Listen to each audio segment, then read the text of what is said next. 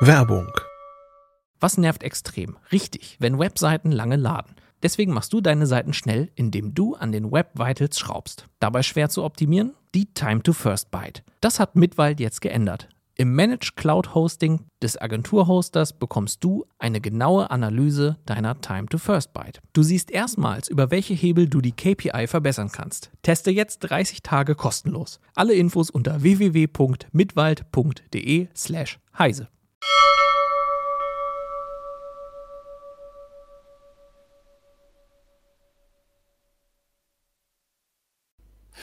Heute im CT-Uplink sprechen wir über Technik, die das Homeoffice erträglich macht.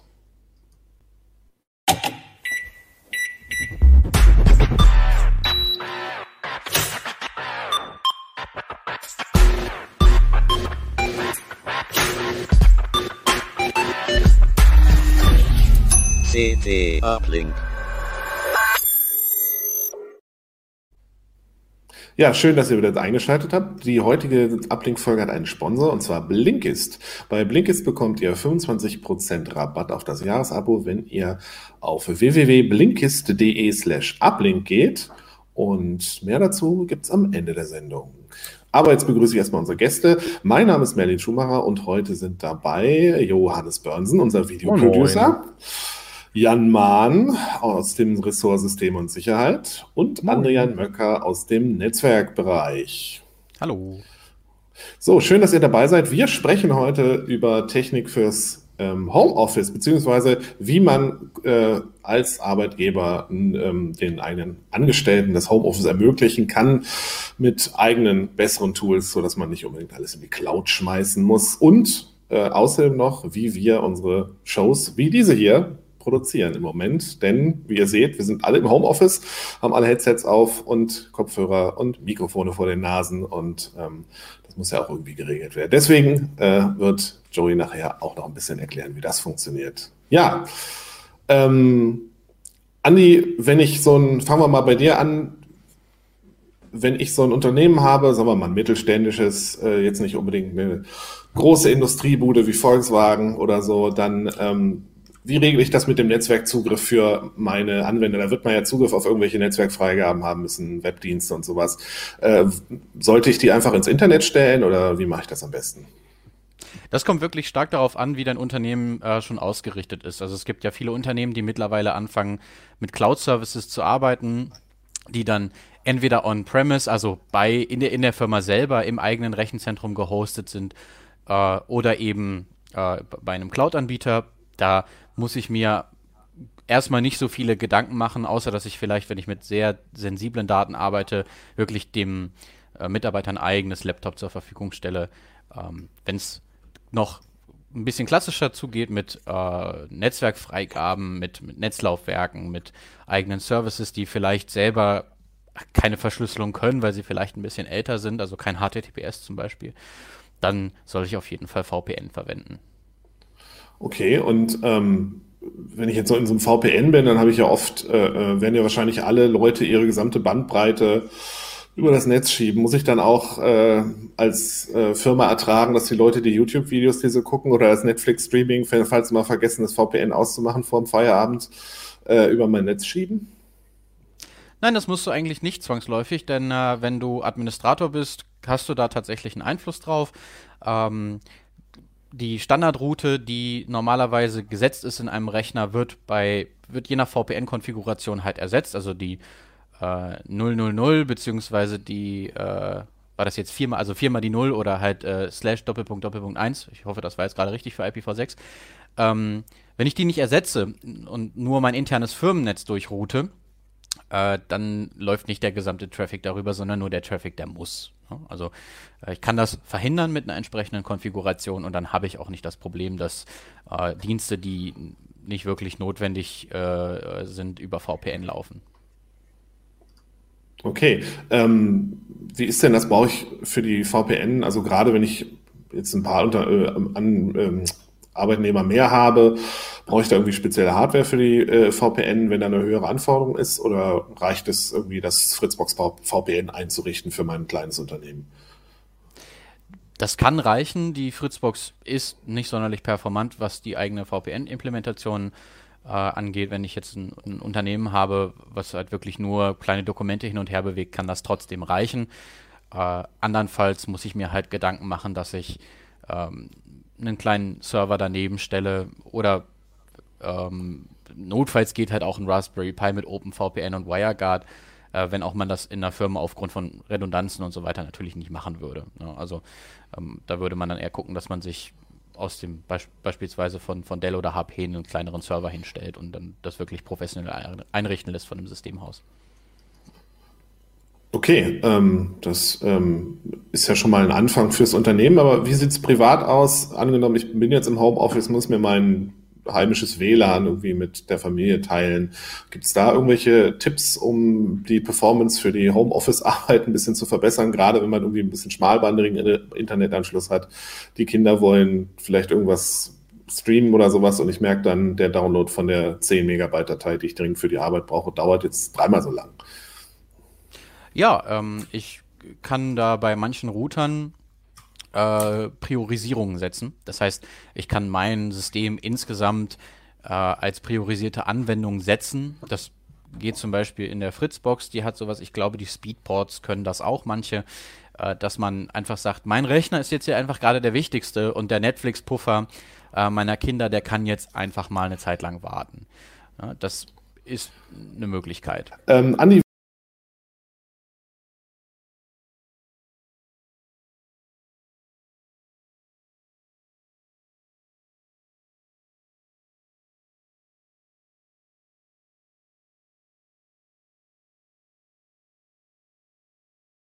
ich vielleicht einfach Leute, die gerade unglaublich äh, ja, datenhungrige Anwendungen verwenden wie Netflix, YouTube etc.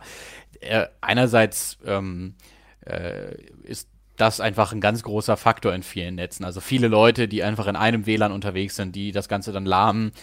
Ähm, es kann natürlich auch mit dem Anschluss zusammenhängen. Also es kann sich lohnen, bei vielen Routern einfach mal zu gucken, habe ich erhöhte Fehlerraten ähm, auf der DSL-Seite, dann muss ich eventuell dem Telekom-Techniker mal Bescheid sagen, äh, beziehungsweise wem halt auch immer, ne, dem, dem entsprechenden Techniker des Anbieters.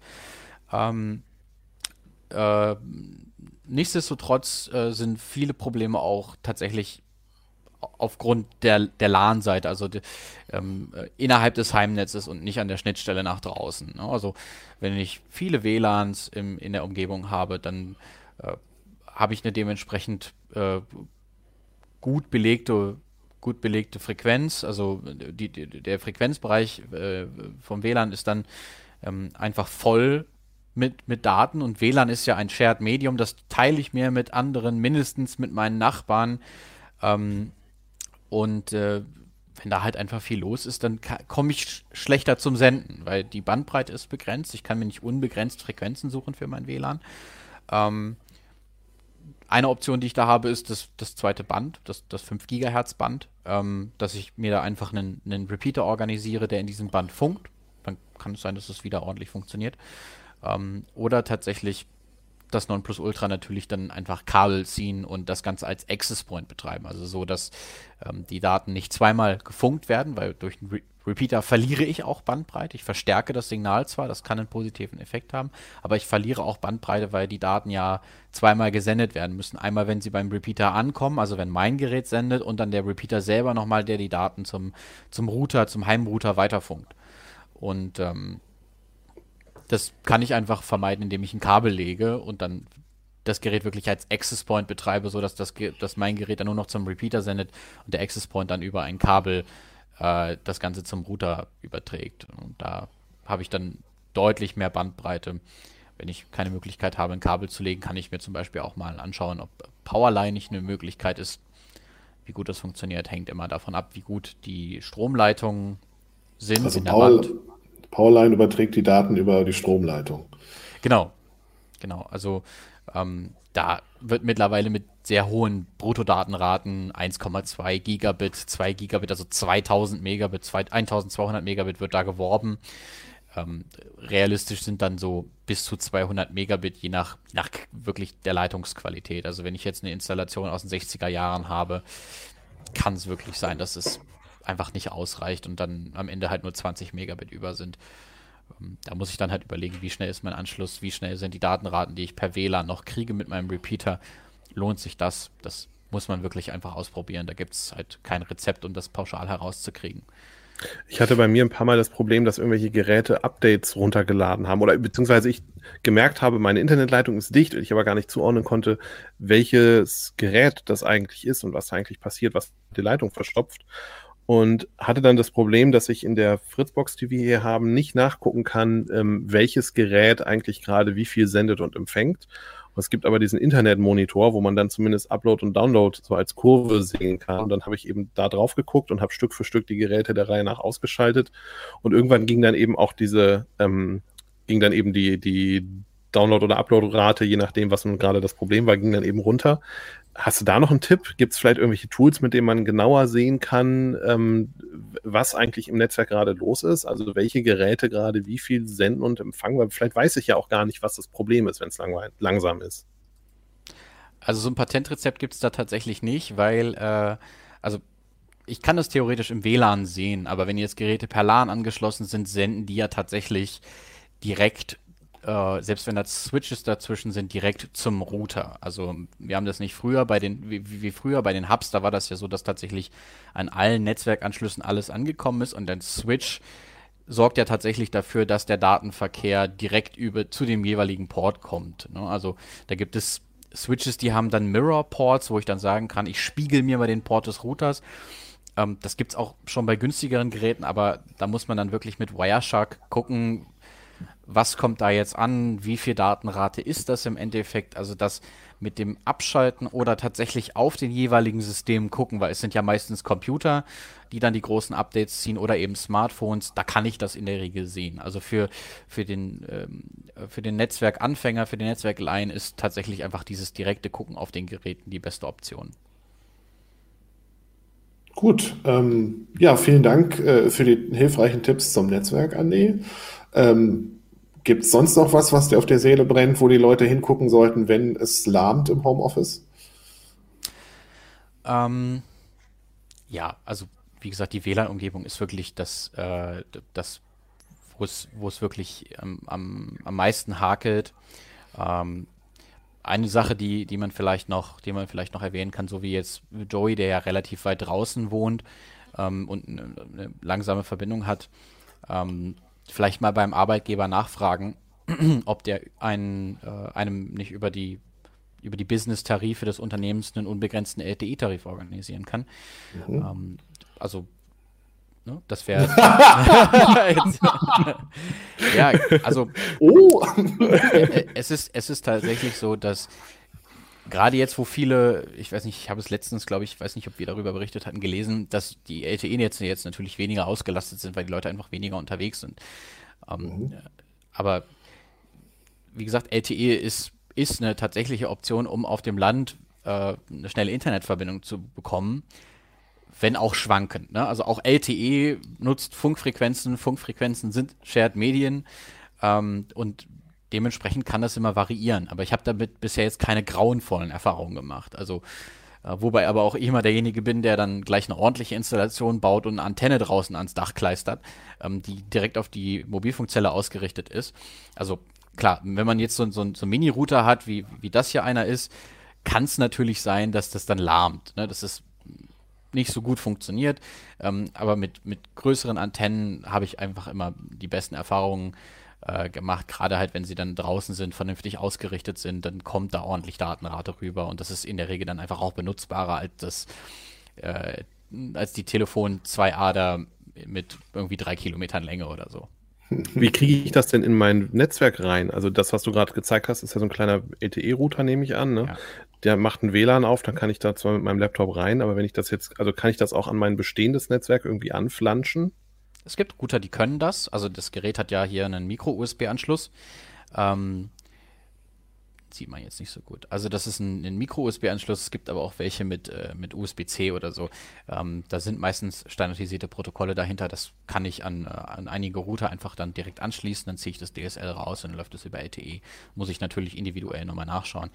Nichtsdestotrotz, wir hatten jetzt äh, vor einigen Heften, ich weiß jetzt nicht mehr genau, welches Heft es war, die Netzwerk-Hardware gebraucht, die Jan und ich geschrieben hatten.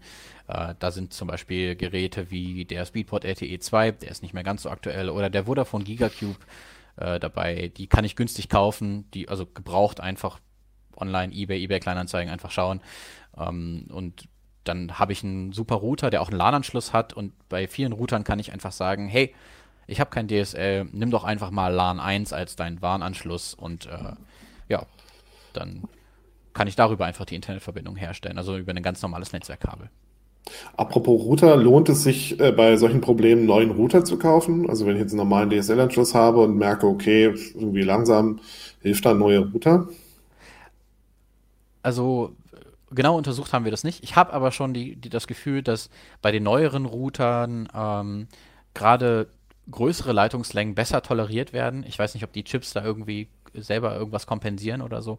Ähm, ich habe tatsächlich schon die Erfahrung gemacht, dass bei, bei ADSL-Anschlüssen mit, mit hoher Leitungslänge irgendwie ein zehn Jahre alter Router deutlich schlechter Leistung geliefert hat äh, als ein modernes Gerät jetzt von 2018, 19, 20. Okay, gut. Dann äh, vielen Dank für die hilfreichen Tipps hoffen wir mal, dass wir den Leuten damit und deren Internetanschlüssen so ein bisschen auf die Sprünge helfen konnten. Ähm, Jan, du hast dir ja was ein bisschen komplizierteres überlegt, sag ich mal. Ähm, du hast an einem Home-Server, nee, nicht Home-Server, Firmenserver, Team-Server gearbeitet für äh, CT, den man äh, einfach hochziehen kann. Kannst du mal ein bisschen erklären, worum es da geht? Genau, wir nennen den da jetzt mal Team-Server, ob man den jetzt im Unternehmen oder vielleicht auch in der Freundesgruppe nutzen möchte, um Gesellschaftsspiele darüber zu spielen, ist eigentlich völlig egal. Also den kann ein kleines Unternehmen einsetzen, den kann aber auch genauso gut jemand privat einsetzen, für einen Verein einsetzen, um dort ähm, relativ datenschutzkonform zu arbeiten, ähm, mit Daten, die so anfallen in der täglichen Arbeit. Wir haben ein paar Open Source Tools dafür verbunden, die sich irgendwie auch schon bewährt haben, über die wir auch schon mal berichtet haben. Das ist einmal das Tool Nextcloud als Dateiablage. Nextcloud hat eine Web-Oberfläche. Da kann ich Dateien hoch und runterladen, so ein bisschen wie man das von Dropbox kennt. Nextcloud hat aber auch einen Client, den ich auf Mobilgeräten, auf Laptops installieren kann. Den gibt es für eigentlich alle gängigen Betriebssysteme. Und dieser Client kann Ordner im Hintergrund synchronisieren. Das heißt, ich kann Daten dort ablegen und muss mich nicht darum kümmern, dass die Kollegen sie irgendwie bekommen. Ich schmeiß die einfach in diesen Ordner, warte eine Weile, bis das Ding einen grünen Haken bekommt und der Nextcloud Client hat die synchronisiert und bei den Kollegen auf den Rechnern synchronisiert es automatisch auch. Das ist das zweite Werkzeug und das dritte Werkzeug haben wir Rocket Chat dabei. Das ist auch eine Open Source Lösung, um einen eigenen Chat-Server zu betreiben. Rocket Chat funktioniert ebenfalls im Browser oder optional in einer App. Ich kann so ein bisschen wie WhatsApp, Telegram oder andere Messenger auch eine App installieren dann meinen Server eintragen und dann in einem geschlossenen Rahmen mit einem geschlossenen Teilnehmerkreis mich austauschen. Was brauche ich denn, um ähm, dieses Setup ans Laufen zu kriegen? Brauche ich da irgendwie einen, schnellen Server für? Muss ich irgendwas äh, anmieten oder reicht dafür ein Raspi? Für ein Raspi haben wir es diesmal nicht ausprobiert. Der würde schon ein bisschen an seine Grenzen kommen. Wir haben noch ein drittes Werkzeug mit da reingepackt. Das ist der Videochat-Client oder der Videochat-Server Jitsi. Jitsi Meet, auch das ist ein Open Source Projekt, das ähm, ersetzt kommerzielle Videolösungen, wenn man sich mit zwei bis zehn Leuten treffen möchte und Videokonferenzen machen möchte, kann man mit diesem Jitsi ganz gut arbeiten. Das funktioniert auch im Browser. Da braucht man dann aber auch wirklich einen Server und kein Raspberry. Die drei Werkzeuge gibt es nicht alle, auch für ARM-Architekturen. Deswegen ist ein Raspberry hier mal keine Alternative. Wir haben es ausprobiert mit einem kleinen Meet-Server, den man bei Cloud-Dienstleistern für den Stundenpreis anmieten kann. Relativ günstig, wenn man das hochrechnet auf einen Monat, hat unser Testserver weniger als 5 Euro gekostet, irgendwie 4,95, hat dafür dann 2 GB RAM gehabt. Das reichte erstaunlicherweise aus, um die beschriebenen Dinge damit zu machen. Also mit Nextcloud und Rocket alleine kriegt man diesen Server nicht nennenswert auf Last. Mit dem Videochat dann so ein bisschen, wenn man da höher skaliert, kann man auch einfach einen größeren Server nehmen. Also wie gesagt, 4 bis 6 Euro kann man vielleicht so einplanen. Wenn man ab 20 Mitarbeitern kann man vielleicht auch mal 10 Euro im Monat springen lassen dafür. Selbst wenn es 20 sind, ist das alles immer noch eine sehr günstige Lösung. Die Werkzeuge laufen alle hinter HTTPS, da kümmert sich dann ein bisschen Automatik drum, dass Zertifikate bestellt werden. Und ähm, in wenigen Minuten läuft eigentlich Nextcloud oder Rocketchat. Wenn man ein bisschen Linux-Erfahrung hat, den Artikel, den wir dazu veröffentlicht haben, gelesen hat, hat man in 20 Minuten vielleicht das Setup erstmalig am Laufen. Ich habe so einen ähm, Managed Server, glaube ich, nennt sich das. Da liegt irgendwie eine Webseite drauf und auch eine Nextcloud und sowas habe ich da drauf liegen. Könnte ich da diesen Videoclient auch oder dieses Videokonferenztool auch installieren? Was, was muss er denn für, für Eigenschaften haben, damit das funktioniert? Was nicht funktioniert, wäre ein reines Webhosting, also ein Dienst, wo ich über FTP Dateien hochlade und dann ähm, wird irgendwas ausgespielt. Das ist ja nur ein reiner Webhoster. Was du brauchst, ist einen Linux-Server, auf dem du Root-Zugriff hast, also Dinge installieren kannst über die Kommandozeile. Also wenn du einen vollwertigen Server gemietet hast, der kann managed oder virtuell oder wie auch immer heißen bei dem jeweiligen Anbieter. Das ähm, sind alles nur Namen, die sich der Hersteller irgendwie so ausdenkt. V-Server, V-Server kleingeschrieben. Ähm, irgendein Server, wo du Linux-Root-Zugriff drauf hast, reicht aus, um dieses Setup zu installieren. Ich vermute, dann würde meiner leider nicht ausreichen, weil da ist es tatsächlich nur so ein FTP und ein bisschen, was weiß ich, was er kann, PHP und eine MySQL-Tabelle und viel mehr ist dann nicht. Genau, da hast du in dem Sinne gar keinen eigenen Server, sondern da hast du, da läuft irgendwo ein Webserver und der greift auf deinen Ordner zu und da wird dann noch PHP eingebunden, manchmal noch Perl. Aber das ist kein vollwertiger Server, auf dem du mhm. Dinge installieren kannst. Die Nextcloud könntest du streng genommen darauf installieren, nicht mit unserem Setup. Da könntest du dir überlegen, eine Nextcloud könnte auf so einem Server laufen, nicht unbedingt super. Das könnte also ich, das, das habe ich, das läuft auch und das habe ich sogar, also der Anbieter ähm, bietet das so als Vorinstallationsmöglichkeit an. So ein Klick und dann ist das irgendwie installiert. Das ging ganz gut. Und das läuft auch, also ich benutze das nur alleine, insofern kann ich da über die Performance gar nicht so wahnsinnig viel sagen, aber das funktioniert, ja. Nextcloud ist auch nur eine Webseite, in Anführungszeichen, die schafft so einen Server auch nicht wirklich auf Last zu bringen. Dieses Jitsi dagegen, das ist eine Zusammenstellung aus mehreren Programmen, die zusammenlaufen. Da läuft ein XMPP-Server zum Beispiel mit drin und eben so eine Video-Bridge, um diese Bilder zusammen zu rühren und den Leuten wieder auszuliefern. Hm. Da braucht man dann wirklich ein bisschen Leistung für, wirklich nicht viel, aber ein bisschen Leistung und vor allen Dingen muss man eben Dinge installieren können auf diesem Server. Gibt es denn, äh, wo wir gerade bei Performance sind, gibt es denn Grenzen, wenn du schon sagst, Jitsi braucht ein bisschen Ressourcen? Ähm, hab, hast du mal ausprobiert, was das Limit so ist? Wann klappt das Ding zusammen? Kann ich da Videokonferenzen mit 50 Leuten machen? so irrsinnig das jetzt erscheinen mag. Genau, wir haben in der Redaktion einen kleinen Test gemacht, wann dieses Jitsi an seine Grenzen kommt. Sind, glaube ich, aber dazu gekommen, dass gar nicht unbedingt Jitsi die Grenze ist, sondern dass es auch für Videokonferenzen einfach eine logische Grenze gibt. Wir haben festgestellt, solange man zehn Leute drin hatte, konnte man, wenn auch nur in Briefmarkengröße, die anderen neun Leute immer noch gut erkennen und mit denen eine Konferenz führen. Sobald es mehr als zehn Leute sind, ist es nicht sinnvoll, eine Videokonferenz zu führen, wo einfach jeder seine Video und sein Mikrofon offen hat. Gerade Mikrofone sind ein Problem. Ähm, es ist einfach sinnvoller, wenn man dann gezielt sein Mikrofon anschaltet, wenn man dran ist. Jitsi kann das zum Beispiel mit ähm, der Leertaste. Wenn man einmal die Leertaste drückt, ist das Mikrofon gemutet und wird dann nur freigegeben, wenn ich die Leertaste gedrückt halte erstmal. Also ich habe so eine Push-to-Talk-Funktion und dann ist, kehrt auch plötzlich Ruhe ein. Viele Leute arbeiten eben mit ähm, ohne Kopfhörer und mit den eingebauten Lautsprechern und dann hört man immer wieder Echos von ein und das wird dann zu einem großen Haufen Audiobrei und man versteht sich nicht mehr gegenseitig.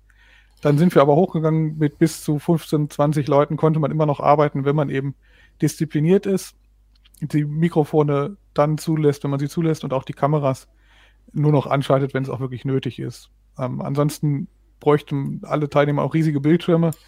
Der Jitsi-Server ist irgendwann, war schon gut ausgelastet. Irgendwann haben aber auch die Browser angefangen, die Lüfter anzuwerfen, weil die Rechner, auf denen äh, das lief, dann doch auch was zu tun hatten.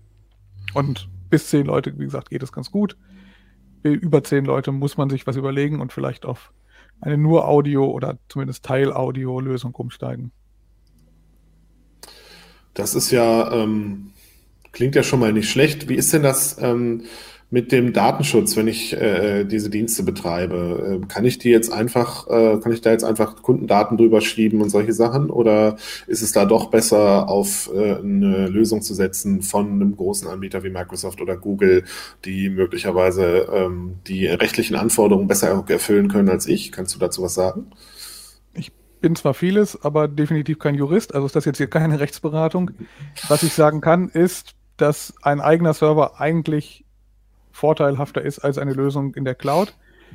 Ich kann mit relativ einfachen Mitteln sicherstellen, dass dieser Verkehr nur über meine Server läuft. Also wenn ich das in Perfektion betreiben möchte, kann ich mir einen kleinen Server irgendwo hinstellen, im eigenen Haus hinter einen Router hängen, ähm, Ports 80443 und irgendeinen UDP-Port für den Jitsi-Server freigeben, dann ist das alles bei mir im Haus. Das heißt, der Verkehr läuft verschlüsselt, Jitsi arbeitet Ende zu Ende verschlüsselt zwischen allen Teilnehmern über meinen Server. Ähm, die Software ist Open Source. Ich kann also, wenn ich ganz viel Zeit habe, nachweisen, dass diese Daten nicht ausgeleitet werden können, weil ich den, Code, äh, den Code komplett äh, nachvollziehen könnte, selber kompilieren könnte und dann sagen, das ist alles in meiner Hand. Das wird natürlich, werden nur die wenigsten machen, denn Jitsi funktioniert zum Beispiel am besten, wenn ich ausreichend Internetanbindung habe und die kriege ich bei so einem Hosting-Dienst einfach relativ günstig. Die ist einfach mit dabei. Wenn ich dann einen Server für 5 Euro miete, habe ich einen Gigabit-Uplink. Das kriege ich zu Hause nicht für bezahlbaren Preis hin. Ähm, das ist also die zweitbeste Option, das irgendwie in einem Rechenzentrum zu machen, immer noch auf einem von mir verwalteten Root-Server. Und dann kann ich dort irgendwo den Haken setzen. Ich möchte den Auftragsdatenverarbeitungsauftrag äh, unterschreiben, den kann man dann online unterschreiben. Und damit ist man, soweit meine Einschätzung, auf einer ganz gut sicheren Seite. Das kann natürlich im Einzelfall nur ein Jurist sagen, aber es ist, glaube ich, besser, als zu vertrauen, dass Microsoft, Google wie sie alle heißen, Cisco, wer auch immer ein Hosting-Angebot hat, denen zu vertrauen, dass sie sagen, das läuft alles nur in Europa, das läuft nicht über amerikanische Server. Da muss ich eben Vertrauen haben. Wenn ich eine eigene Lösung aufsetze mit Open Source Software, muss ich in Anführungszeichen nur dem Hosting-Dienstleister vertrauen, dass er Server in Deutschland hat. Und wir haben das bei einem deutschen Hoster gemacht, von dem man weiß, dass der Rechenzentren in Deutschland betreibt. Die Wahrscheinlichkeit ist sehr hoch, dass es nicht in den USA steht, weil es auch gar nicht sinnvoll wäre. Okay, das ist ja ähm, schon mal ganz schön. So als theoretischer Ansatz kannst du uns die Dienste auch mal zeigen. Ich kann euch mal ein bisschen was zeigen. Ich habe hier für alle, die es noch nie gesehen haben, zum Beispiel mal eine Nextcloud-Instanz offen. Das ist eine relativ frisch installierte Nextcloud. Da ist noch nicht viel dran. Ich habe hier ähm, eine Ordnerstruktur, da kann ich Dinge reinwerfen. Ich habe ein paar Dinge eingebaut ähm, wie zum Beispiel ein Markdown-Editor. Das ist eine ganz nette Alternative, um mit verschiedenen Leuten zusammenzuarbeiten. Der ist auch multi-user-fähig. Ähm, ich kann jetzt hier eine Überschrift einschreiben, also ich kann im Browser direkt anfangen zu arbeiten. Hm. Die Dateien werden jetzt auch automatisch gespeichert. Ich habe die Möglichkeit, Dateien anderen Leuten freizugeben. Hier hinten ist ein Freigeben-Symbol. Da könnte ich sie anderen Nutzern, entweder Nutzern in meiner äh, Nextcloud-Instanz oder auch außerhalb freigeben. Also ich kann ähm, einen Link teilen, der dann auch für außerhalb zugänglich ist. Oder ich kann hier drin einen Nutzer suchen. Das einzige Problem ist, dass in meiner frischen Instanz keine Nutzer existieren, außer mir selber. Äh, grundsätzlich könnte ich hier Leute anklicken und ihnen etwas freigeben. Ich kann auch ganze Ordner freigeben und damit so eine Gruppenordnerstruktur machen. Wenn äh, einzelne Abteilungen dann einen Ordner brauchen, können Sie sich die hier drüber freigeben. Was ich auch mit einbinden kann, ist OnlyOffice als Office-Lösung. das ersetzt dann quasi so ein bisschen ähm, eine Office 365-Lösung, auch auf meinem eigenen Server. Ich weiß gerade nicht, ob sie jetzt installiert ist, deswegen schauen wir. Nee, aktuell ist es nicht aktiviert, müsste ich noch in den Einstellungen aktivieren, dass diese OnlyOffice-Instanz funktioniert. Ähm, wenn ich die eingerichtet habe, habe ich eine Benutzerverwaltung. Da kann ich äh, mein ganzes Team hinzufügen. Wenn ich größere Mengen habe, muss ich mir vielleicht überlegen, ob ich das Skripte und automatisch irgendwie aus einer Datei alle reinziehe. Ich könnte theoretisch auch LDAP anbinden. Das ist für Unternehmen interessant, die viele Mit Mitarbeiter haben. Ähm, dann ist es aber auch sinnvoller, das Ganze im eigenen Haus zu betreiben, damit ich sich die äh, Instanz hier mit dem LDAP-Server verbinden kann und da die Benutzeranmeldung drüber was ist denn ein LDAP-Server? LDAP ist ein Protokoll, über das man unter anderem Benutzeranmeldungen realisiert. Der am weitesten verbreitete LDAP-Server ist Microsofts Active Directory, der in Windows Server mit ah, drin ist. Das, das ist eigentlich was, ja. der Unternehmensstandard. Ein, wenn man mehr als 20 Mitarbeiter hat, möchte man nicht auf jedem Rechner Benutzernamen und Kennwort vergeben. Deswegen macht man das zentral über ein Active Directory Und wenn man ein solches hier an die Nextcloud mit dran anbinden würde, wie gesagt, wenn man den Server im eigenen Haus betreibt, ist das ganz gut möglich.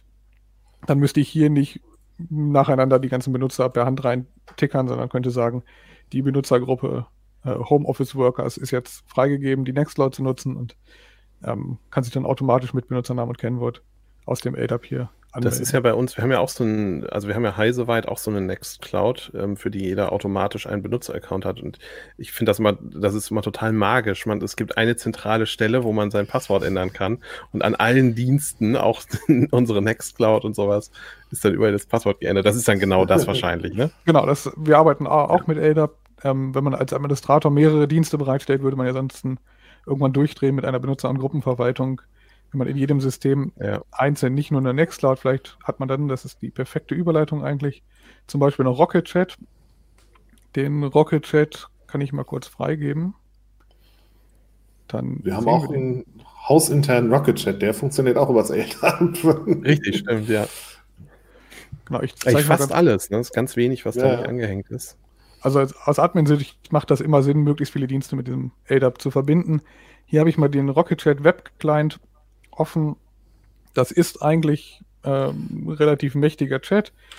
Dann kann ich mich mit Leuten unterhalten. Auch hier habe ich das Grundproblem, dass ich keine Freunde habe in diesem System. ähm, wir haben ja, schon mal eine ja, Rocket Chat ist wie das richtige Leben, weißt du das doch. Ist, ist, manchmal so, ja. Hier ist, ähm, ist es so, ich kann in der Administration Benutzer per Hand verwalten. Das ist ähnlich wie in der Nextcloud. Wir haben auch zu dem jetzt veröffentlichten Artikel nochmal einen Artikel aus dem letzten Jahr mit verlinkt. Da habe ich mal erklärt, wie man eine Nextcloud-Instanz und Rocket verheiratet, dass die sich ohne LDAP eine gemeinsame Nutzerbasis teilen. Also das ist eine ganz interessante Lösung für kleine Teams oder auch mittelgroße Teams, die eben kein LDAP zu Hause haben, wo sie gegen kommunizieren möchten. Dann nimmt man einfach die Verbindung Nextcloud und Rocket Chat. Nextcloud kann nämlich als OAuth-Provider dienen und dann kann ich da andere Dienste anhängen. Zum Beispiel auch eine WordPress-Instanz und so weiter. Hat eben den charmanten Vorteil, dass ich dann in der Nextcloud alles verwalten kann. Ähm, Rocket Chat kann Gruppen, ich kann auch dynamische Gruppen erstellen, also die Mitglieder meines Teams, die da drin sind, können auch selber sich Gruppen erstellen. Es muss kein Admin immer eine Gruppe anlegen, wenn man eine neue Projektgruppe eröffnet. Und damit kann ich mit Rocket Chat eigentlich eine Menge Dinge zu Hause erledigen, die man sonst vielleicht per Telefonate gemacht hätte. Also kurz Menschen anpingen und nach irgendwas fragen, dann kannst du mir das Dokument in die Nextcloud legen. Sowas ist damit möglich und deswegen haben wir das eben mit in diese Zusammenstellung aufgenommen, weil es ein paar Dinge ganz einfach macht. Ich kann dort auch Dateien hochladen, das ist allerdings dann irgendwie auch nur beschränkt sinnvoll, wenn ich parallel noch die Nextcloud habe, muss man sich irgendwie auch ein bisschen einigen, mit welchem Werkzeug man wo arbeiten möchte und vielleicht einfach sagen, Rocket Chat ist zum Kommunizieren und um Menschen zu bitten, Dinge in die Nextcloud hochzuladen. Dann funktioniert das vielleicht auch. Ich finde es total faszinierend, als irgendwie klar war bei uns, dass wir jetzt irgendwie alle erstmal oder 90 Prozent von uns erstmal im Homeoffice arbeiten werden, war so mein Gedanke, okay, dann wird mein Telefon nicht mehr stillstehen. Ähm, aber tatsächlich habe ich jetzt Homeoffice-Tage, an denen mein Telefon nicht ein einziges Mal klingelt, weil plötzlich viel, viel mehr als vorher hm. über diese Chat-Tools läuft. Ist das bei euch auch so?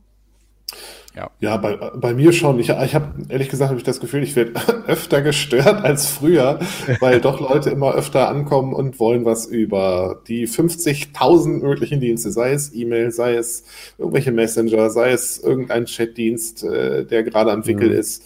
Und ähm, so kommt es irgendwie dazu, dass man gefühlt öfter gestört wird, obwohl es eigentlich nicht, glaube ich, nicht so ist. Im Büro sitzen und es kommt alle 20 Minuten jemand rein und hat irgendwas ist, glaube ich, ein bisschen störender eigentlich. Aber irgendwie fühlt es sich anders an. Ja, man kann dieses Nextcloud, wie gesagt, auch auf Tablets und privaten äh, Handys und so in Betrieb nehmen. Auch das ist natürlich eine Frage, inwieweit der Arbeitnehmer das überhaupt möchte. Ähm, wenn auch, noch nach Feierabend das Handy klingeln kann oder Signale abgeben kann, weil Rocket eine Nachricht hat. Ähm, bei den Nachrichten, da wir hatten ja vorhin das Datenschutzthema, da kann man vielleicht noch ein bisschen was zu sagen. Rocket hat die Möglichkeit, Kurzbenachrichtigungen auf den Mobilbetriebssystemen auszugeben, also iOS und Android. Allerdings gehen diese Nachrichten dann über fremde Server. Das ähm, ist kein Grundproblem von Rocket das ist ein Grundproblem von iOS und Android. dass nämlich nicht jeder einen Messaging-Server, also einen Server, der Push-Benachrichtigungen schicken darf, betreiben darf. Das ist ein bisschen kompliziert bei den beiden Plattformen. Es gibt für, also ich kann den, den Dienst nutzen, den Rocket mir da anbietet, kann das auch so einstellen, dass nur die Tatsache benachrichtigt wird, dass es eine Nachricht gibt, also ohne den Inhalt, oder ich kann sagen, schicke mir die Nachricht mit als Push-Benachrichtigung, so wie es bei WhatsApp auch ist. Dann geht aber der Inhalt der Nachricht auch über den Server von ähm, irgendwo einen angemieteten Server von Rocket Chat. Wenn ich das nicht möchte, schalte ich das komplett ab. Und wenn ich ein größeres Unternehmen bin und äh, extrem fortgeschrittener Nutzer bin und das sich irgendwie lohnt, dann habe ich die Möglichkeit, weil die Clients ebenfalls Open Source sind natürlich, die runterzuladen, den eigenen Server anzumelden bei Apple oder bei, bei Google zu registrieren. Das funktioniert. Den Server hart zu codieren, dass der da auch nicht geändert werden kann, weil das lässt Apple nicht zu. Und dann kann ich den im Store einreichen als eigene App. Dann nenne ich das einfach Name meines Unternehmens Chat und lade das Ganze da hoch. Er muss dann hoffen, dass er freigegeben wird nach ein paar Wochen von Apple. Wie gesagt, das ist für sehr fortgeschrittene Nutzer. Dann hätte ich die Möglichkeit, auch meinen eigenen Push-Server im eigenen Haus zu betreiben. Ähm, das habe ich bisher noch nicht ausprobiert. Wird vielleicht irgendwann mal einen Artikel zu geben, wie einfach das wirklich möglich ist. Ähm, grundsätzlich besteht diese Möglichkeit. Es lohnt sich allerdings nicht, wenn ich nur fünf bis zehn Mitarbeiter habe. Da kann ich vielleicht drüber nachdenken, wenn ich über 100 Mitarbeiter damit regelmäßig bespaßen möchte und auch die Ressourcen habe, dass jemand diese App pflegt und regelmäßig den Code runterlädt, automatisch den ähm, eigenen Server da hardcodiert und das Ganze bei Apple einreicht. Da muss ich mir dann auch eine Automation für bauen wahrscheinlich.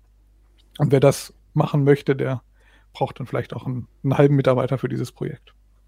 Das klingt ja schon äh, nach ähm, ziemlich fortgeschritten. Wie ist denn das, ähm, wie ist denn das, wenn ich, ähm, jetzt habe ich den Faden verloren. ähm, passiert mir in der normalen Sendung nie. Ähm, können wir hier noch schneiden? Nö. Mal gucken. Nee, dann nicht. Doch, dann klar. ist es so. ähm, was wollte ich denn fragen? Scheiße, jetzt bin ich so ganz raus. Ah, ähm, jetzt weiß ich wieder. Wie ist denn das, wenn ich ähm, das einrichte? Das klang ja jetzt sowieso schon ziemlich advanced. Muss ich da irgendwelche groß, großen Serverfähigkeiten mitbringen? Brauche ich irgendwelche bestimmte Server-Distributionen? Läuft das auf Windows, auf macOS? Diese Konstruktion, die du da gebaut hast. Jetzt hören wir dich nicht mehr, Jan. Ich habe die Mute-Taste ausprobiert. Äh, viele, viele Fragen. Ich versuche mal hinten anzufangen. Auf der einen Seite brauche ich ein Linux als Grundlage. Darauf haben wir das Ganze hier ausgelegt. Das liegt daran, dass wir ähm, die Software in Containern betreiben und zwar auf Linux-Containern. Also möglicherweise ist es möglich, das unter Windows zum Laufen zu bringen. Ich möchte aber auch niemandem raten, da mehr als fünf Minuten Zeit rein zu investieren, das auszuprobieren. Man nehme einen beliebigen Linux-Server. Die Unterlage ist relativ egal. Also es ist wirklich beliebig. Wir haben es mit einem Ubuntu-Server ausprobiert, einfach weil das der ist, den die meisten Hoster auch als Standardsystem drunter haben. Ähm, die Zusammenstellung läuft in Containern. Wir arbeiten hier mal zur Abwechslung nicht mit Docker, sondern mit Kubernetes. Wer das Wort jetzt zum ersten Mal hört oder mal wieder hört, denkt sich, das klingt jetzt verdammt kompliziert, weil Kubernetes kann ich für sehr große Infrastrukturen nutzen. Hier haben wir Und es ist ein genutzt. komisches Wort. Und es ist ein komisches griechisches Wort, heißt Steuermann. Ähm, wir haben hier Kubernetes benutzt, weil es uns im Hintergrund viele Dinge abnimmt und es am Ende möglich ist, die gesamte Zusammenstellung mit jeweils, also jeden der drei Dienste mit einem Befehl hochzufahren. Ich muss ein paar Variablen anpassen, zum Beispiel den eigenen Domainnamen eintragen, damit die richtigen Zertifikate bestellt werden. Dann kann ich einen Befehl ausführen und das System startet und ist innerhalb von drei bis fünf Minuten dann auch gebootet. Das heißt, Kubernetes kümmert sich darum, die Server, äh, die Container hochzufahren, die passenden Images runterzuladen, die Images zu konfigurieren, dafür zu sorgen, dass die Images miteinander sprechen können, dass ähm, Nextcloud seine Datenbank findet und so weiter. Und am Ende läuft das Ganze dann automatisch. Davor läuft ein Router, ein HTTP-Router, der heißt Traffic, den haben wir auch schon mal öfter vorgestellt. Der kümmert sich um Zertifikate, um darum, dass ähm, der Verkehr in einem richtigen Container ankommt. Wenn ich Video.meine meine Domain eingebe, möchte ich auf den Jitsi kommen. Wenn ich Cloud.meine meine Domain eingebe, möchte ich auf die Nextcloud kommen. Und dafür gibt es eben diesen Router, der den eingehenden Verkehr dann behandelt.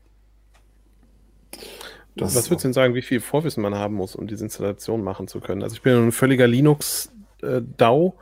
Kriege ich das hin?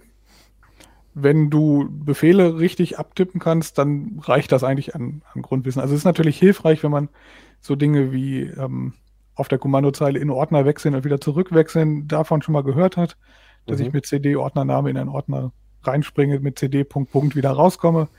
Wenn ich dann die Befehle richtig abtippe und den Artikel gründlich lese, sind viele Hinweise drin, wo man dran scheitern könnte, wenn man nicht genau hinguckt. Aber eigentlich ist das Ganze auch für Linux-Einsteiger machbar. Also auch für Menschen, die von der Windows-Kommandozeile ähm, kommen, ist das durchaus nachvollziehbar. Das klingt doch nach einer relativ einfachen Lösung, um mal schnell so ein paar Cloud-Dienste fürs eigene Unternehmen hochzuziehen und dann trotzdem weiterhin arbeitsfähig zu sein, beziehungsweise haben, gerade deshalb weiter, äh, weiterhin arbeitsfähig zu sein. Also bei der Einrichtung des Dienstes muss man sagen, gibt es schon viele Fallstricke. Die Fallstricke haben wir aber jetzt alle schon gehabt. Es gibt so ein paar Kleinigkeiten, dass die Nextcloud zickig ist, wenn ihnen ein paar Header fehlen und so. All das ist jetzt eben schon in diesem Container-Zusammenstellung abgefangen und äh, wird richtig gesetzt, sodass die Dienste einfach hochfahren nacheinander. Das ist, ähm, sonst ist Jitsi einzurichten zum Beispiel nicht so ganz trivial. Da muss ich eine Menge Konfigurationsvariablen setzen, bis das läuft, dass die alle Container, die untereinander daran beteiligt sind, sich auch gegenseitig finden und so. Aber diese Fallstricke sind eben schon beseitigt. Ja, super. Die genaue Artikel, die genaue Anleitung zum, äh, zu der Team Cloud äh, findet ihr in der aktuellen CT und äh, ich glaube, Joey kann sie mal einblenden. Ja, ich kann sie einblenden. Da ist sie. Super, da ist sie. Genau. Teamarbeit im Homeoffice ist das Titelthema und da findet ihr das Container-Paket für Admins, diverse hilfreiche Tools und einige Praxistipps und noch ein paar Tipps zum Netzwerk die Andi uns ja schon gegeben hat. So, wir sind ja auch im Homeoffice und äh, deswegen streamen wir übers Netz. Dafür hat äh, Joey einige Dinge ausprobiert, glaube ich. Und wo sind wir jetzt gelandet? Also, naja, das, das Problem war ja, dass auch eben wir Videoproducer sind im Homeoffice und selbst wenn wir noch im Verlag wären und in unserem Studio wären, ähm, dann wärt ihr einfach nicht da. So. Mhm. Und ähm, wir benutzen jetzt ein Tool, das heißt StreamYard, also Stream Y-A-R-D ähm, und das ist so eine Art virtuelles Fernsehstudio. Also man hat nicht dann die Kameras im, im, bei uns im Studio stehen, sondern die Kameras sind eben die Webcams zu Hause und die User können sich eben einfach nur über einen Link ähm, da einwählen. Man kann als Admin entscheiden, ob dafür eben eine Authentifizierung nötig ist oder ob das einfach so ohne Account ähm, geht. Und ich habe das auch mal hier freigegeben. Das ist jetzt ein bisschen verwirrend gleich, weil man nämlich jetzt gleich, genau, jetzt kriegen wir hier so einen unendlichen Effekt, weil ihr natürlich jetzt auch seht, was ich sehe. Wow, Aber ich versuche trotzdem mal. In die Vergangenheit schauen. genau, zwar nur ein paar Millisekunden, genau. Ähm, Zukunft wäre spannender. Ne? Also, was man jetzt hier unten sieht, sind eben die ganzen Quellen. Ne? Da sind jetzt wir vier und hier sehe ich zum Beispiel auch noch den ähm, freigegebenen Bildschirm von Jan. Ich sehe auch meinen eigenen freigegebenen Bildschirm. Und hier kann ich jetzt zum Beispiel ähm, auch Leute äh, rausnehmen. Also wenn ich jetzt hier auf Jan klicke, zack, dann verschwindet auch hier oben gleich sein Bild. Ich nehme ihn mal wieder rein. Ähm, er, kann, er, er, konnte uns jetzt trotzdem noch hören, nur wir konnten ihn eben nicht hören. Und ich kann eben dann auch einzelne Personen auf, ähm, aufs Vollbild schalten und so weiter. Und dann gibt okay. es hier rechts einen Bereich, ähm, wo man dann eben solche Overlays machen kann. Das ist jetzt hier das Heft, was ich eben gezeigt habe. Hier kann man auch Videos bis zu 30 Sekunden Länge hochladen. Man kann Hintergründe einfügen. Und ähm, man kann auch Bauch binden und solche Geschichten. Hier bei Bannern kann ich zum Beispiel hier unsere E-Mail-Adresse einblenden. Ähm, und der Trick, der das Ganze eigentlich davon unterscheidet, was man mit einer, mit jeder anderen Videokonferenzlösung machen könnte, ist, dass man das eben jetzt, wie wir es jetzt gerade machen, einfach aufzeichnen kann oder dass man das Signal eben auch zu ähm, YouTube, Facebook oder jedem anderen beliebigen RTMP-Ziel senden kann und so dann eben auch Livestreams darüber machen kann. Ah, und ähm, Genau, das ist also quasi so der, der Hauptunterschied zu den ganzen anderen Videokonferenz-Tools, die im Moment so ähm, ja einen ziemlichen Boom erleben. Und natürlich ist man insgesamt doch, also wir, wir haben natürlich im Studio haben wir mehr Möglichkeiten, ne? Und auch die Bildqualität ist im Studio besser, weil wir richtige Kameras haben und nicht einfach nur Webcams, auch wenn Jan da jetzt eine kleine Ausnahme bildet. Aber ähm, und genau, das Tool halt zum Beispiel auch auf 720p begrenzt. Das ist halt auch was, was wir im äh, Studio nicht haben, so dass wir also Spiele, Streams hier rüber würde man meines Erachtens nach eher nicht machen wollen. Ähm, und auch tontechnisch ist man halt ziemlich begrenzt. Also wir sind halt auf das angewiesen, was von euch als Signal kommt. Ich kann da auch nichts machen, außer stummschalten im Zweifelsfall. Ich kann also keine Lautstärke mehr ähm, korrigieren, solche Geschichten. Was ich jetzt bei mir hier noch stehen habe, ist, ich habe einfach ein, ein normales Audiomischpult, was per USB an den Rechner angeschlossen ist, stehen. Ähm, und darüber kann ich jetzt halt auch Musik einspielen und mein Mikrofon ausfaden, die Musik einfaden und sowas. Das war jetzt, als wir die Heise Show XXL gemacht haben letzte Woche. Da waren dann immer Pausen zwischen den Panels, so dass ich dann eben einfach Musik hierüber zuspielen konnte. Ja, das ist so das ähm, grundsätzliche Setup. Und ähm, die Heise Show lief auch schon darüber. Genau, also wir haben genau, wir haben die Heise Show jetzt darüber gemacht. Das waren jetzt letzte Woche haben wir sieben Stunden am Stück darüber gemacht. Hatten dann insgesamt über den Tag verteilt waren es glaube ich fast 20 Leute, die hier so nach und nach reingekommen sind, mhm. immer als Gast. Und man kann dann eben als als Producer eben unten hier in dieser ähm, warte mal, jetzt gucke ich nochmal, dass ich das nochmal einblende. Das da, genau, also hier unten in der Leiste tauchen die dann eben auf. Jetzt sind wir eben nur zu viert. Wenn das dann mehr werden, dann kann man hier irgendwann anfangen zu scrollen. Und dann kann man eben auswählen, welche Leute jetzt gerade äh, im, im, im Bild zu sehen sein sollen und zu hören sein sollen. Und wenn jetzt eben, was weiß ich, um ein paar Minuten bevor dann denn das nächste Thema losgeht, schon die Leute reinkommen, dann sind die hier erstmal noch so ausgegraut, wie jetzt Jans Bildschirm zum Beispiel. Und dann kann man den eben dann, wenn es tatsächlich dann ins nächste Thema übergeht, die Person dann eben dazu holen und die anderen ausschalten. Brauchst du denn als äh, der Producer einen besonders schnellen Internetanschluss dafür, damit das funktioniert? Offensichtlich nicht, weil es funktioniert und ich habe, glaube ich, einen der langsamsten Internetanschlüsse, die wir äh, in, in, der Redaktion so privat haben. Also wir haben einen ähm, DSL 16000 Anschluss, aus dem ungefähr die Hälfte von dem rauskommt, was die Telekom verspricht. Und den teilen wir uns dann noch zu zweit. Also der große Vorteil ist halt auch gegenüber OBS oder sowas, ähm, was eben lokal auf dem Rechner läuft, was auch so eine Art Fernsehstudio auf dem, auf dem, auf dem PC ist, dass eben von OBS dann ja nicht nur erstmal ganz eure ganzen Kamerasignale zu mir müssten und dann müsste das zusammengemischte Signal von OBS wieder hoch zu YouTube, sondern hier ist es eben so, dass ich ja quasi nur eine Weboberfläche bediene und eure Streams laufen eben in erster Linie zu dem Dienstleister und von da aus dann wird auch das Signal generiert, was dann zu YouTube und Facebook und wohin auch immer geht oder eben aufgezeichnet wird, so dass ich eben mit meiner Bandbreite da eigentlich fast völlig raus bin. Also für mich kostet das jetzt nicht mehr Bandbreite als ein normales Skype-Gespräch oder was auch immer. Genau. Okay, das ist ja ziemlich clever. Und die Sachen kann ich dann hinterher runterladen. genau, du kannst das aufgenommen haben. Genau, also wenn du die, ähm, also es gibt eine kostenlose Version davon, da kannst du dann das, das Logo nicht ausblenden von denen und wenn du dafür bezahlst, das geht glaube ich ab 25 Euro im Monat geht das los oder ab 20 Euro im Monat geht das los, dann kannst du halt die Sachen auch aufzeichnen und kannst sie halt danach, ich glaube eine Woche lang kann man dann die Aufzeichnung runterladen. Ist halt natürlich auch nur 720p, aber dann hast du halt einfach, was du jetzt hier während der Sendung schon live zusammenmischt, hast du dann halt einfach als MP4 auf dem Rechner und kannst noch schneiden und irgendwelche Sachen drüberlegen und dann eben wieder hochladen. Okay, und ähm, ist die Arbeit mit den äh, mit dem, dieser Art von Tool jetzt irgendwie aufwendiger für dich oder weniger aufwendig als die Arbeit im normalen Studio? Also es hat erstmal ziemlich viel Zeit gebraucht, ähm, unsere, also wir, wir schaffen es ja jetzt tatsächlich damit quasi alle Formate, die wir so regelmäßig haben, darüber abzubilden. Ähm, das war halt relativ viel Arbeit, das erstmal alles umzubauen. Also ich kann ja nochmal meinen Bildschirm einblenden gerade. Äh, da ist der Button. Genau, hier gibt es jetzt zum Beispiel bei diesen ähm, Overlays, die ich hier machen kann. Das ist jetzt ein so ein Set, was ich angelegt habe für CT Uplink.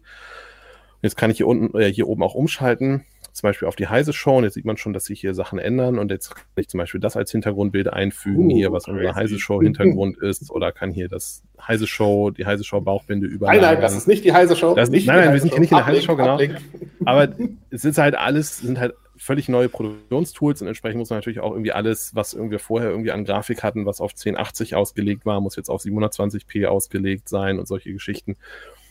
Und dann muss man sich ja in sowas auch erstmal einarbeiten und das ausprobieren und dann muss man es mal zu zweit ausprobieren und dann muss man es mal zu viert ausprobieren und dann traut man sich irgendwann die erste Sendung damit zu machen und dann hat das tatsächlich geklappt und dann macht man noch eine und dann macht man irgendwann eine Live-Sendung und das ist halt so ein, so ein Prozess, sich ranzutasten.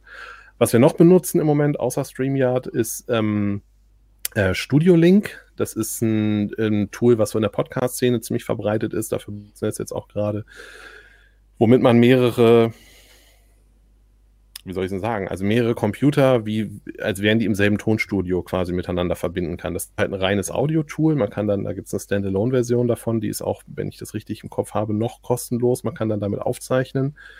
und hat dann, wenn man aufgezeichnet hat, seinen Podcast, hat man eben für jeden Teilnehmer des Podcasts, hat man eine eigene ähm, Audiodatei auf dem Rechner kann die dann in seine normale Audiobearbeitungssoftware reinladen ähm, und äh, kann dann eben da auch noch jedes Spur einzeln mit Filtern belegen, mit Kompressoren belegen, mit Gates, Limitern und so weiter, was man halt machen will. Während man hier eben tatsächlich nur das eine Master hat. Ne? Also so für fürs Bild als auch fürs Audio ist das eben nachher einfach eine fertig gebackene Datei und man kann da nichts mehr ähm, nicht mehr, also ich kann jetzt nicht mich selber lauter und leiser machen, sonst wird das, also müsste ich halt jedes einzelne Element auch auswählen, weil das halt nicht eine einzelne Spur ist. Okay, das äh, klingt nach einer interessanten Lösung. Habtet ihr, also wie seid ihr auf StreamYard gekommen? Habt ihr noch andere Tools ausprobiert oder wusstest du gleich, das ist die Lösung? Mir hat ein Freund das empfohlen, der, der ist so im, im äh, Lego-Streaming, äh, Lego, der, der baut halt unheimlich viel mit Lego und ist da irgendwie so in der Szene aktiv. Und da scheint das relativ verbreitet zu sein, weil das eben für, mhm. für so YouTube-Streamer und sowas schon immer, die, die wollen halt irgendwie dann ich sage jetzt mal kollaborativ, also die wollen halt irgendwie mit anderen Streamern zusammen was machen. Das heißt, die haben grundsätzlich das Problem, was wir jetzt haben, dass sie eben nicht an einem Ort sitzen, und darüber ist er irgendwie auf dieses Tool gekommen und hatte mir das empfohlen, sagte, schau dir das doch mal an, das habe ich gemacht. Und also richtig andere Tools habe ich jetzt nicht ausprobiert. Es gibt auch noch ein oder zwei andere, ähm, die äh, ähnliche Sachen machen können. Ich war aber von Anfang an damit so zufrieden, dass ich jetzt ähm, damit erstmal da oder dabei erstmal geblieben bin. Der ganz große Vorteil für mich ist eben diese, diese Anbindung, dass eben das alles auf dem Server passiert und ich eben das nicht bei mir lokal auf dem Rechner machen muss, wegen, wegen der Bandbreite einfach. Mhm. Super, das war doch schon mal ein schöner Einblick. Vielen, vielen Dank. Ja, ich würde sagen, wir haben noch einen kleinen Sponsorenhinweis. Ähm, und zwar ist unser Sponsor heute Pod, äh, Blinkist. Blinkist ist ein Anbieter für ähm, Hörbücher, die ihr euch in einer Viertelstunde anhören könnt oder Bücher, die ihr in einer Viertelstunde lang, äh, in einer Viertelstunde lesen könnt. Und wenn ihr Uplink-Zuschauer seid, bekommt ihr 25% auf das Jahresabo. Ihr könnt es aber auch vorher sieben Tage lang kostenlos testen. Im Moment, wenn man zu Hause in der Bude sitzt, ist das vielleicht eine gute Gelegenheit, das mal auszuprobieren. Da kann man diverse Sachbücher und großartige Klassiker und Bestseller aus diversen Kategorien, insgesamt 25 Stück anhören. Es sind über 3000 Sachbücher insgesamt und äh, gibt es auf Deutsch und Englisch. Die könnt ihr euch alle anhören. Und jeden Monat kommen circa 40 neue Titel dazu. Also könnt ihr euch äh, gerne ähm, bei Blinkist anmelden. Geht einfach auf äh, blinkist.de slash uplink. Ich buchstabiere das nochmal B-L-I-N-K-I-S-T und dann slash uplink. Genau. Das war's auch schon. Wenn ihr Feedback zur Sendung habt, dann schickt uns einfach eine E-Mail, schreibt uns an uplink.ct.de oder lasst uns Kommentare bei Heise Online oder ct.de oder YouTube da und äh, wir antworten euch dann. Ja, vielen Dank fürs Zuschauen. Vielen Dank an euch, dass ihr teilgenommen habt am Uplink und uns so spannende Dinge erzählt habt. Ähm, genießt weiter das Homeoffice, seid schön fleißig. äh, ihr da draußen lest schön die aktuelle CT. Bis dann. Ciao.